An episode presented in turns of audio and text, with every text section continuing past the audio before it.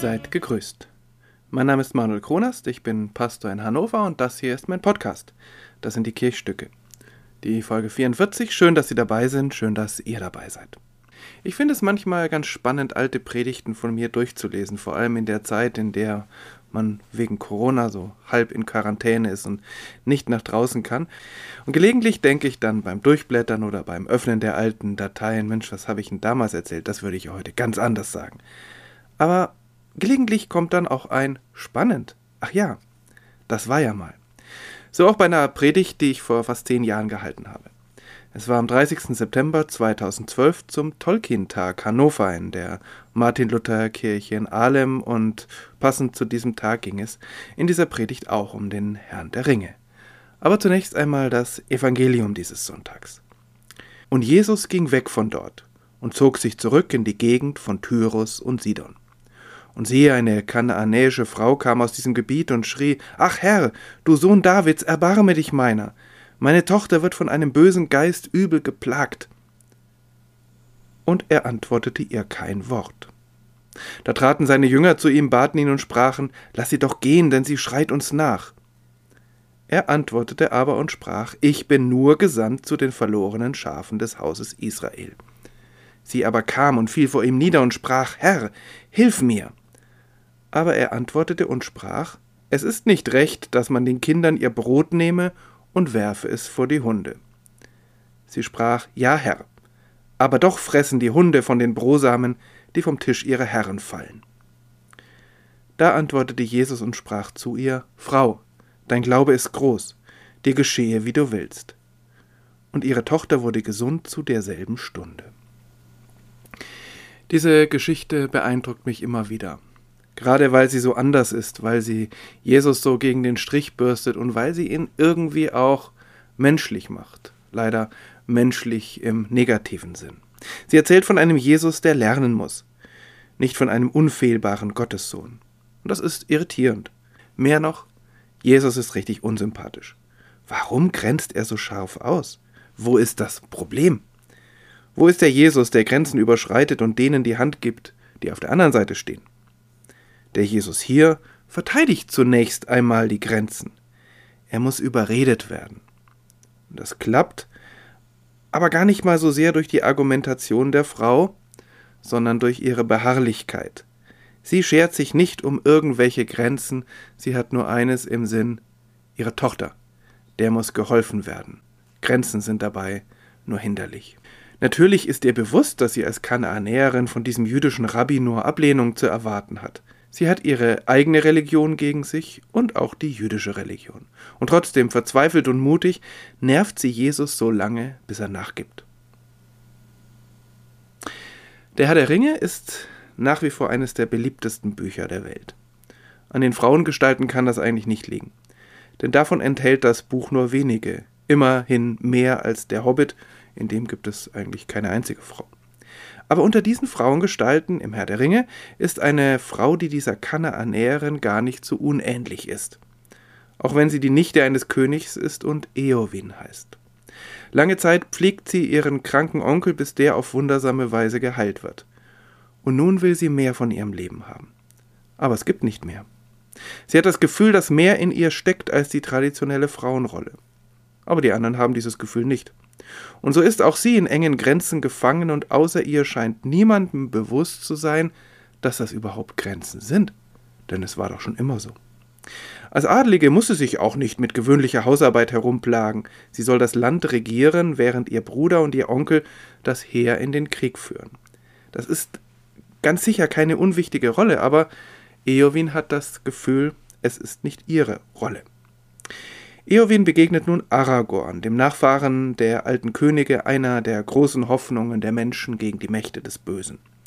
Er ist mit wenigen Getreuen unterwegs zu den Pfaden der Toten, um in einer verzweifelten Aktion Hilfe für das bedrängte Reich Gondor zu holen. Kurz bevor er losreitet, trifft er auf Eowyn. Tolkien schildert das so. Herr, sagte sie, wenn ihr gehen müsst, dann lasst mich in eurem Gefolge mitreiten denn ich bin es leid, mich in den Bergen zu verstecken. Kampf und Gefahr will ich ins Auge sehen. Eure Pflicht liegt bei eurem Volk, antwortete er. Zu oft habe ich von Pflicht gehört, rief sie, aber bin ich nicht aus Eols Haus? Eine Schildmaid und kein Kindermädchen? Lange genug habe ich strauchelnden Füßen aufgewartet. Darf ich nicht jetzt, da es scheint, dass sie nicht mehr straucheln, mein Leben so verbringen, wie ich es will? Wenige dürfen das in Ehren tun, antwortete er. Doch was euch betrifft, Herrin, habt ihr nicht die Aufgabe übernommen, das Volk zu führen, bis sein Herr zurückkehrt? Wäret ihr nicht dazu auserwählt worden, dann wäre irgendein Marschall oder Hauptmann auf denselben Platz gestellt worden, und auch er könnte nicht von seiner Aufgabe wegreiten, ob er sie leid ist oder nicht. Soll ich immer erwählt werden? sagte sie bitter. Soll ich immer zurückgelassen werden, wenn die Reiter aufbrechen und mich um das Haus kümmern, während sie Ruhm finden und für Nahrung und Betten sorgen, wenn sie zurückkehren? Bald mag die Zeit kommen, sagte er, da keiner zurückkehrt. Dann wird Heldenmut ohne Ruhm nötig sein, denn niemand wird sich der Taten erinnern, die bei der letzten Verteidigung eurer Heimstätten vollbracht werden. Doch werden die Taten nicht weniger heldenhaft sein, nur weil sie nicht gerühmt werden. Und sie antwortete, alle eure Worte sollen lediglich besagen, du bist eine Frau und dein Teil ist das Haus. Aber wenn die Männer in Kampf und Ehre gefallen sind, dann darfst du im Haus verbrannt werden, denn die Männer brauchen es nicht mehr. Doch ich bin aus Eols Haus und keine Dienerin. Ich kann reiten und die Klinge führen, und ich fürchte weder Schmerz noch Tod. Was fürchtet ihr, Herrin? fragte er. Einen Käfig, sagte sie, hinter Gittern zu bleiben, bis Gewohnheit und hohes Alter sich damit abfinden und alle Aussichten, große Taten zu vollbringen, unwiderruflich dahin sind und auch gar nicht mehr ersehnt werden. Anders als die Kanaanäerin hat Eowyn keinen Erfolg. Aragorn nimmt sie nicht mit. Er verweist sie auf ihren Platz. Die Grenzen bleiben stabil. Doch Eowyn hat andere Pläne. Sie verkleidet sich als Soldat und mischt sich unter das Heer ihres Onkels, reitet mit aufs Schlachtfeld, und dort erschlägt sie den Anführer der Nazgul, den schrecklichsten Diener des Bösen. Dem wird zum Verhängnis, dass er ebenfalls in engen Grenzen denkt. Er verlässt sich auf eine Prophezeiung, dass er von keinem Mann getötet werden kann. So stirbt er von der Hand einer Frau, die dabei Hilfe hat von einem Hobbit, der aufgrund seiner Körpergröße ebenfalls nicht als Mann zählt. Das Schicksal hat bei Tolkien eindeutig Humor. Im Herrn der Ringe, in dieser Szene und auch anderswo, scheint eine grundlegende Ordnung durch, vor der alle menschengemachten Ordnungen letztlich keine Bedeutung haben. Alle wunderbaren Klänge unseres Lebens und alle Misstöne sind in dem einen wunderschönen Schöpfungslied enthalten. So können eine Frau und ein Hobbit erfolgreich sein, gegen alle vorherrschende Meinung, denn in den Augen dieser Welt gehören Frauen an den Herd oder zumindest in das Haus, während Hobbits Pfeife rauchender Genießer zu sein haben, die nichts aus der Ruhe bringt, solange sie nur sechs Mahlzeiten am Tag bekommen. Auch zur Zeit Jesu bestehen säuberliche Trennungen zwischen Frauen und Männern, zwischen Kanaanäerinnen und Juden, zwischen Rabbis und Laien. Trennungen, die mit einer Wertung verbunden sind. Was dabei übersehen wird, selbst von Jesus. Diese Trennungen sind menschengemacht. Manche sind sinnvoll, andere nicht. Aber sie alle haben keinen göttlichen Ursprung. Das müsste Jesus eigentlich wissen, er selbst predigt es oft genug. Wenn Gott alle Menschen geschaffen hat, dann sind sie auch alle gleich viel wert, egal was die Menschen selbst darüber denken. Tolkien war ein tiefgläubiger Katholik. Er hat seine erdachte Welt ausgestattet mit einem eigenen Schöpfungsmythos und mit der grundlegenden Gewissheit, wie es mit unserem Schicksal und unseren Kräften bestellt ist, das können wir selbst nicht überblicken und schon gar nicht planen. Und ganz sicher können das andere nicht. Dabei ist Tolkien durchaus konservativ, genauso wie die ersten Christinnen. Er will den alten menschengemachten Ordnungen keine neuen menschengemachten Ordnungen überstülpen. Er ist kein Revolutionär und kein Feminist, er ist ein Erzähler. Und so beschreibt er einfühlsam die Grenzen menschlicher Kategorien und er erzählt, wie Großes entstehen kann, wenn wir im Ernstfall unsere Ordnungen verlassen. Denn was Eowyn macht, ist Fahnenflucht. Sie verweigert sich der Aufgabe, die ihr zugewiesen wurde, lässt ihr Volk führerlos zurück.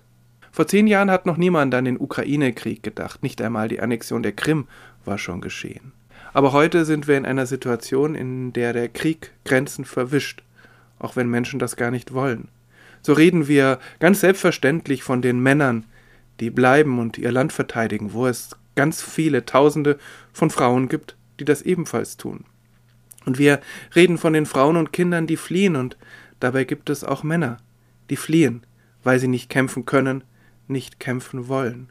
Und ich glaube auch, dass das Aragorn gemeint hat, wenn er davon redet, dass man seine Aufgabe nun mal erfüllen muss, wenn man sie übernommen hat, egal wer es ist und egal was es einen selbst kostet. Das ist ja durchaus nicht falsch, aber Eowyn geht es um etwas ganz anderes.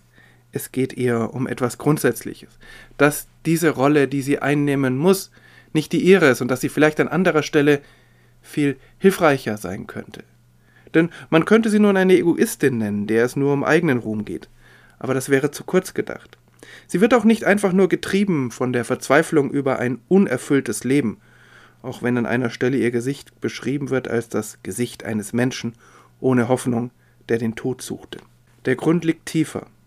Tolkien hat einmal in einem Brief über Eowyn geschrieben, sie sei wie viele mutige Frauen in einer Krise zu großer militärischer Tapferkeit fähig gewesen. Vielleicht ist es ihr gar nicht bewusst, aber sie wächst über sich hinaus, um sie selbst zu werden und um das Richtige zu tun. Und dann geht es eigentlich gar nicht so sehr darum, was sie tut, dass sie eine Kriegerin ist, sondern es geht darum, dass sie in einer Krise entdeckt, was eigentlich ihre Aufgabe ist, was sie tun möchte und wie sie anderen helfen kann. Und auch wenn sie allein aufbricht, nimmt sie dann noch den Hobbit Merry mit, der auf ähnliche Weise an den Grenzen der Gesellschaft leidet. Hätten beide getan, was für sie vorgesehen war, die Folgen wären schrecklich gewesen. In der Krise überschreitet Eowyn ihre Grenzen, ebenso wie die kanaanäische Frau. Beide verletzen dabei die Regeln ihrer Zeit und relativieren sie. Beide Beispiele sind natürlich nicht ohne weiteres auf unsere Zeit, auf das 21. Jahrhundert anwendbar. Da ist vieles anders, auch die Regeln und Kategorien sind andere. Die großen Kategorien scheinen im Schwinden begriffen, aber es gibt auch im Kleinen viele Begrenzungen und Begrenzungen bilden sich immer wieder neu. In der Clique am Arbeitsplatz, in einer Kirchengemeinde, Überall, wo Menschen miteinander umgehen, entstehen Grenzen. Überall gibt es Menschen, die genau wissen, was für andere gut ist, und Ordnungen, die unbedingt befolgt werden müssen. Auch die Schubladen, in die wir uns gegenseitig stecken, sind von uns gezimmert. Denn Gott hat Menschen erschaffen und keine Schubladen. Er hat uns als eine wunderbare Vielfalt erschaffen, aber wir selbst machen uns Schubladen, damit diese Vielfalt überschaubar wird, wir legen fest, was wir von Frauen und Männern, von Menschen unterschiedlicher Religion oder unterschiedlicher sexueller Orientierung und so weiter erwarten können und erwarten wollen. Das ist manchmal nützlich, manchmal aber auch zutiefst lebensfeindlich. Etwa dann, wenn Menschen keinen eigenen Weg gehen können, weil sie in ihrer Schublade feststecken und die anderen Menschen sie immer wieder dort hinein zurückdrängen, wenn sie ihren Kopf über den Rand strecken wollen. Und deshalb wünsche ich mir eine Gesellschaft, in der wir Menschen immer wieder unsere selbstgemachten Grenzen in Frage stellen und auch überschreiten und das bei anderen zulassen. Und in der möglichst viele ein Gespür dafür haben, dass wir bei aller Vielfalt alle Menschen sind. Gottes Kinder. Doch wir brauchen Menschen wie Eowyn oder die Kanaanäerin, die uns daran erinnern, damit wir uns selbst nicht zu Göttern machen, sondern diese Aufgabe Gott überlassen. Auch darüber könnte man viel bei Tolkien nachlesen. Wir haben wahrlich genug anderes zu tun, als unsere eigenen Götter sein zu wollen. Ihnen und euch alles Gute, viel Kraft in diesen Tagen. Möge der Frieden in der Ukraine einen Weg finden und mögen ihm möglichst viele Menschen dabei helfen, auf ihre Weise, auf ganz unterschiedliche Weise, denn wir brauchen sie alle. Möge Gott mit unserer Welt sein.